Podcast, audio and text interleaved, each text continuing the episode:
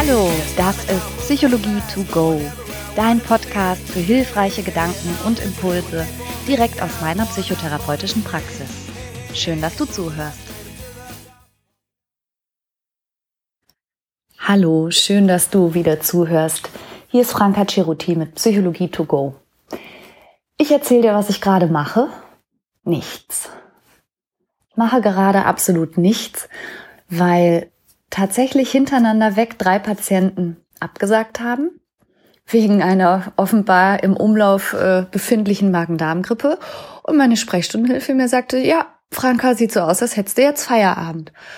Und das liebe ich ja. Also unabhängig davon, dass ich natürlich allen alles Gute wünsche und gute Gesundheit. Und vielleicht könnte ich mich sogar über Verdienstausfall beklagen, aber ich sag dir die Wahrheit, ich genieße das total. Es ist jetzt also Mittag. Meine Kinder sind in der Schule. Mein Mann ist auch nicht da und ich mache gar nichts. Und noch vor einiger Zeit wäre es so gewesen, dass ich eine Stimme im Hinterkopf gehabt hätte, die mich angetrieben hätte und die mir gesagt hätte, du musst Wäsche machen, du musst sauber machen, du musst ein vollwertiges Mahl aus Biogemüse für die Kinder kochen, für später. Und vielleicht hätte ich trotzdem nichts gemacht, aber mit einem schlechten Gewissen dabei.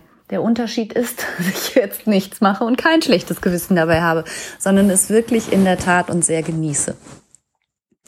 Ich weiß aber auch von vielen meiner Patienten, dass sie häufig einen sehr kritischen und strengen Blick auf sich haben und zum Beispiel solche Phasen, in denen sie es sich einfach mal gut gehen lassen und nicht mit ihrer Aufmerksamkeit bei dem sind, was alles so zu tun ist, sie ganz schnell schlechte Gefühle davon bekommen. Und insbesondere weiß ich das von meinen Patienten, die Eltern sind. Ständig drehen sich die Gedanken um die Bedürfnisse der Kinder, was die brauchen, was zu tun ist. Und es gab äh, große Studien von verschiedenen Krankenkassen aus dem letzten Jahr. Die haben sich mit Stress beschäftigt, weil Stress eine der Hauptursachen ist für Erkrankung und ähm, auch die Grundlage bildet für viele psychische Erkrankungen und damit auch ein Faktor ist für jede zweite Krankschreibung mittlerweile in Deutschland. Und man hat innerhalb dieser Studien festgestellt, dass die gestressteste Gruppe überhaupt berufstätige Mütter sind, die also dieser Belastung ausgesetzt sind, im Beruf etwas meistern zu müssen und gleichzeitig noch sehr pflegeintensive oder, oder aufmerksamkeitsbedürftige Kinder haben, die noch zu Hause leben.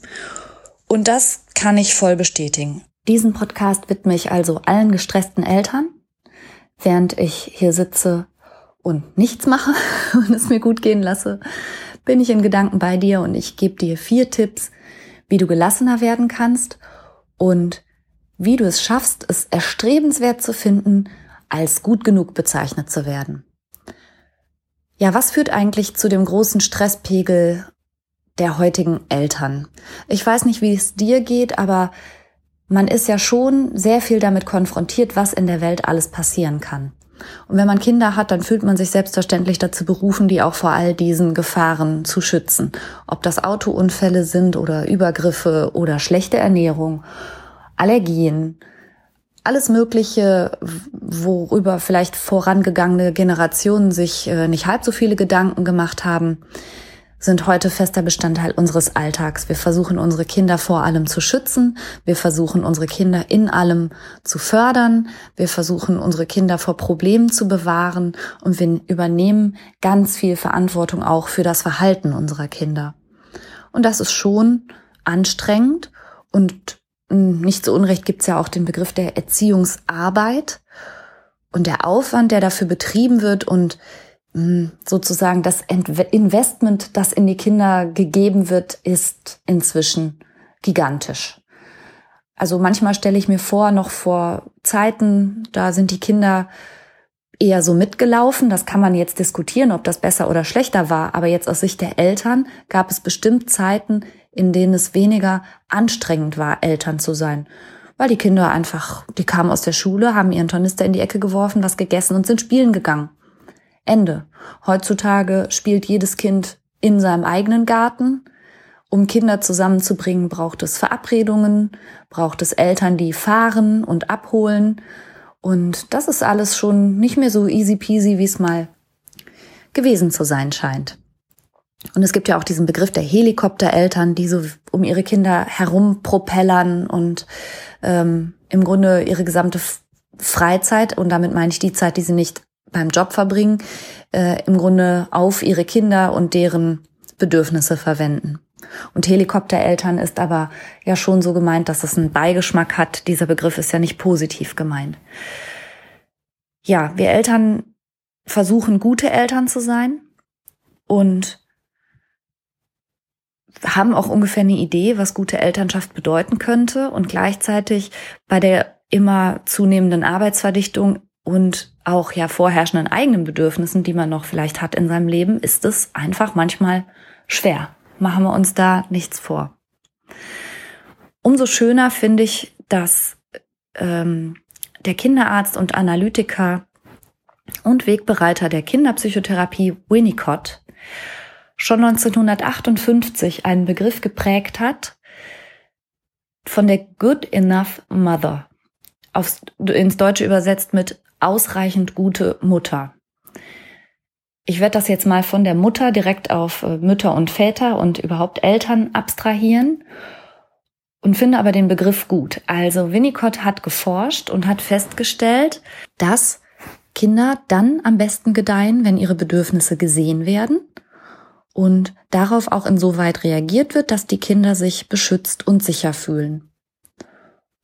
Und das finde ich mal einen erfrischend pragmatischen und machbaren Gedanken. Bei allem, was man sich so an Idealen äh, zur Kindererziehung so denken kann, finde ich sowas wie, naja, sicher, satt und sauber, hey, das, das schaffst du. Und so viel ist laut Winnicott schon wirklich ausreichend gut. Winnicott hat nicht dazu aufgerufen, Kinder zu ignorieren. Und er war auch niemand, der gesagt hat, ja, wenn das Kind eine saubere Pampers hat und auch ansonsten satt ist, kann man es ja schreiend ins äh, Zimmer rollen und die Tür abschließen, dann hat es nichts zu wollen. Darum geht es nicht, sondern er sagt schon, die Bedürfnisse sollen gesehen und auch befriedigt werden. Aber er warnt davor, und deshalb sagt er auch, gut genug Eltern, also good enough Eltern sind eben ideal, weil es ja auch die andere Tendenz gibt. In meinen schlimmsten, gestresstesten Zeiten als junge Mutter hat mir manchmal geholfen der Gedanke, hm, wenn ich eine Steinzeitfrau wäre, was würde ich dann wohl tun oder wie würde ich das dann jetzt wohl lösen? Denn äh, was hat die Natur eigentlich vorgesehen? Im Tierreich kannst du beobachten, dass Tiereltern ja genau das machen. Ne? Die füttern ihre Kinder, die sorgen für Sicherheit, die sorgen für ein trockenes Plätzchen und verteidigen ihre Kinder auch. Alles gut.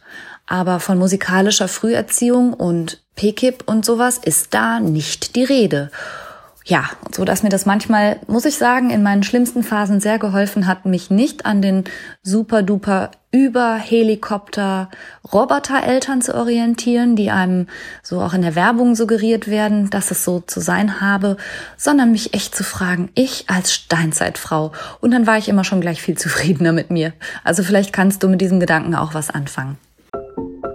Jetzt kommt Werbung. Unser heutiger Werbepartner ist Frank. Und da fühle ich mich natürlich direkt ein bisschen emotional hingezogen. Weil du Franker bist? So in der Art. Nein, aber tatsächlich fühle ich mich deshalb auch hingezogen, weil ich denke, boah, mit drei Söhnen hätten wir das mal gerne früher gekannt, oder? Du meinst einen so günstigen Mobilfunktarif in so einem guten Netz? Genau. Also wenn die ihre Podcasts auf doppelter Geschwindigkeit durchhören und dabei gleichzeitig durch alle Apps hopsen, da geht ja schon mal so ein bisschen Datenvolumen drauf.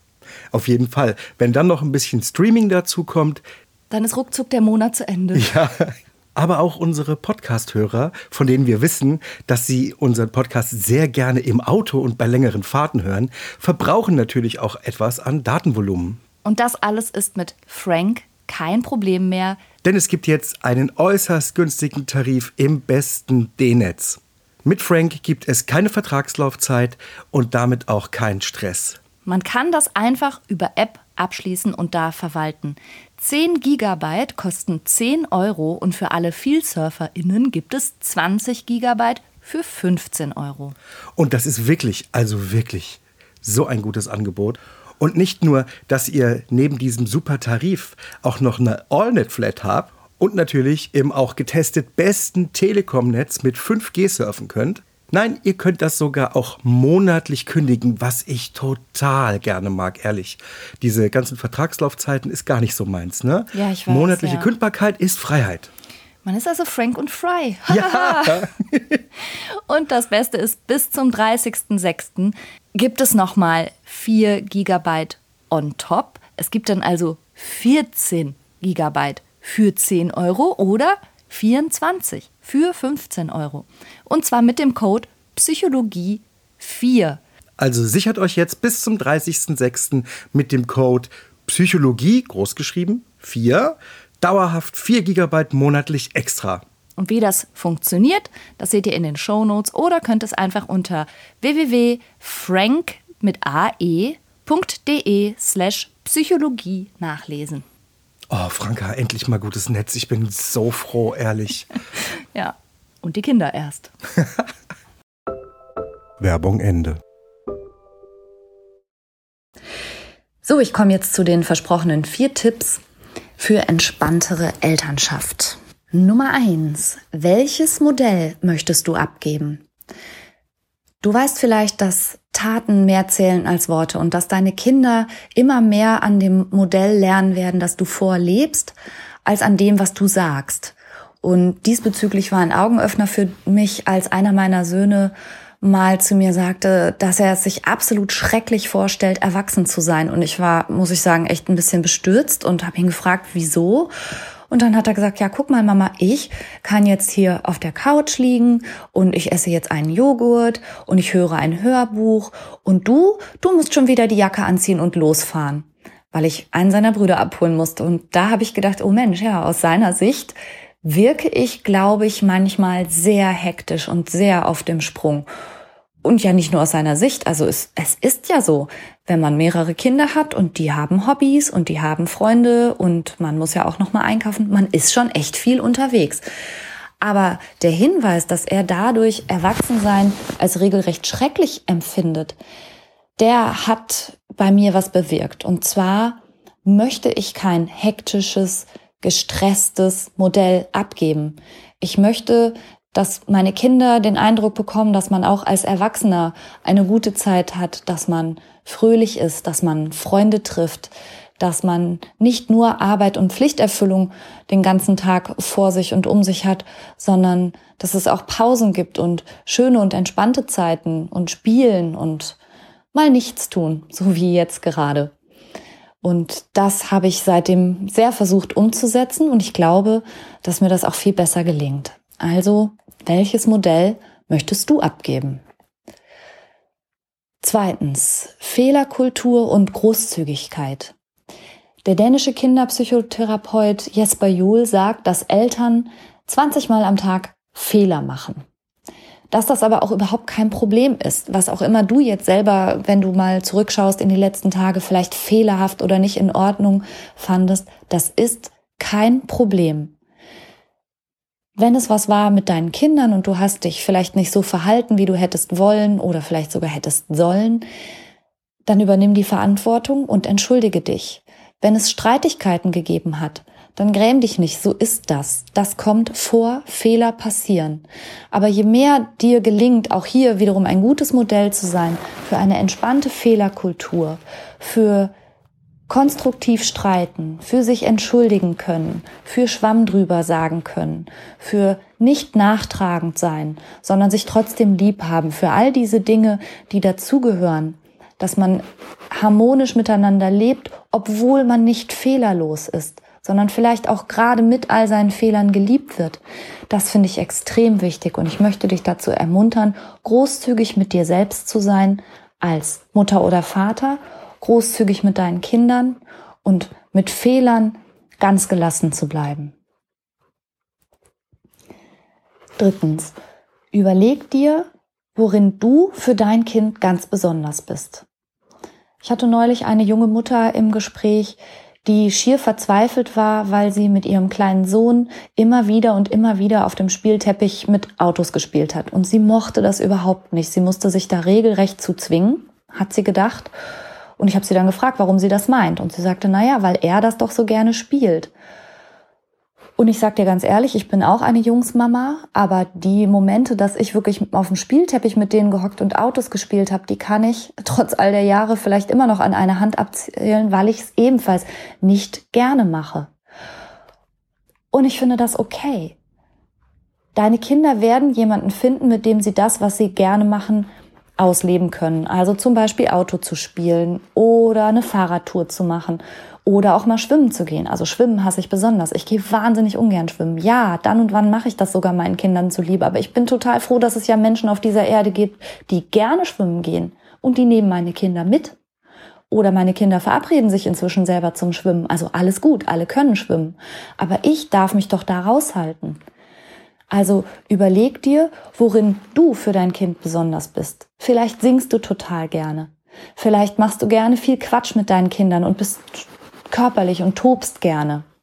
Vielleicht bist du kreativ und dein Kind hat Spaß mit dir, riesige Leinwände zu bemalen. Vielleicht kannst du auch gut kochen und dein Kind und du, ihr teilt da eine Begeisterung und ihr kocht zusammen gerne und seid stundenlang in der Küche. Und das ist es, wofür dein Kind dich liebt und woran es sich später erinnern wird.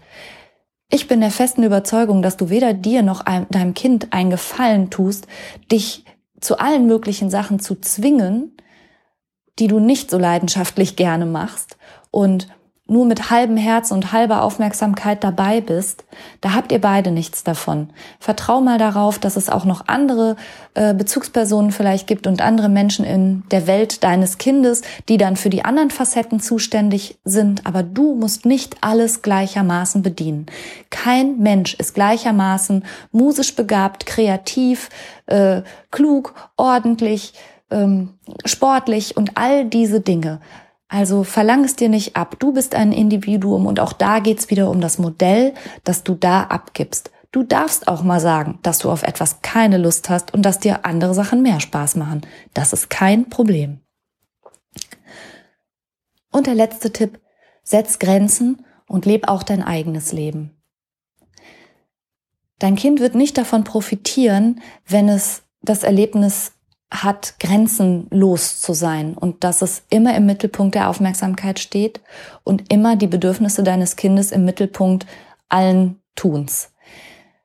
Kinder werden dann rücksichtsvolle und respektvolle Menschen, wenn sie die Gelegenheit haben, Rücksicht und Respekt innerhalb ihrer Kernfamilie auch zu üben. Und das fordert dich als Elternteil, Grenzen zu setzen, um Rücksicht zu bitten und Respekt für deine Dinge auch den Kindern abzuverlangen. Das heißt, in einer Studie von 2012, aus der hervorging, dass Eltern ihren Kindern heute so viel Zeit widmen wie noch niemals zuvor. Da kann man natürlich ein bisschen hineinlesen, dass Familien vielleicht mehr Spaß haben, Dinge auch zusammen zu machen. Ich sehe darin aber auch das, was ich von vielen meiner Patienten höre, dass am Ende des Tages manchmal noch nicht mal 15 Minuten für dich allein als Mutter oder als Vater übrig geblieben sind. Noch nicht mal 15 Minuten. Und da möchte ich dich wirklich ermuntern. Setz Grenzen, tu auch Dinge, die dir Spaß machen. Und dein Kind übt sich daran, ein respektvoller, freundlicher, rücksichtsvoller Mensch zu werden, indem er da auch dich achtet in dem, was du machen möchtest und nein, Kinder müssen nicht immer bei allem dabei sein. Manche Sachen sind einfach Erwachsenensachen. Und da knüpfe ich wieder an das an, äh, der Eindruck meines Sohnes, der dachte, Erwachsensein ist so schrecklich. Nein, Erwachsene haben auch ein eigenes Leben und das kann sehr erfüllt sein. Und das ist total okay, wenn Kinder das mal ein bisschen von außen begucken und nicht immer im Mittelpunkt stehen. Ich hoffe, du konntest heute was für dich mitnehmen. Ich werde jetzt noch ein bisschen hier rumgammeln und vielleicht noch eine neue Serie anfangen. Das ist etwas, was ich für mich entdeckt habe und mit riesigem Spaß verfolge, Erwachsenen-Serien zu gucken am helllichten Tag. Aber du findest vielleicht deine eigenen Möglichkeiten, dir deine Freiräume zu schaffen und dafür wieder mehr Kraft zu haben, auch ein gut genuges Elternteil zu sein. Bis bald und vielen Dank fürs Zuhören. Tschüss. And now I'm right here, and everything's good, and all the little pieces fit just like they all should. Yeah, life's been going fine, I'd even say it was good today. I wouldn't change a thing if I could. Hey, hey, hey, I'm going up straight up to the top, walking out, pulling my head up.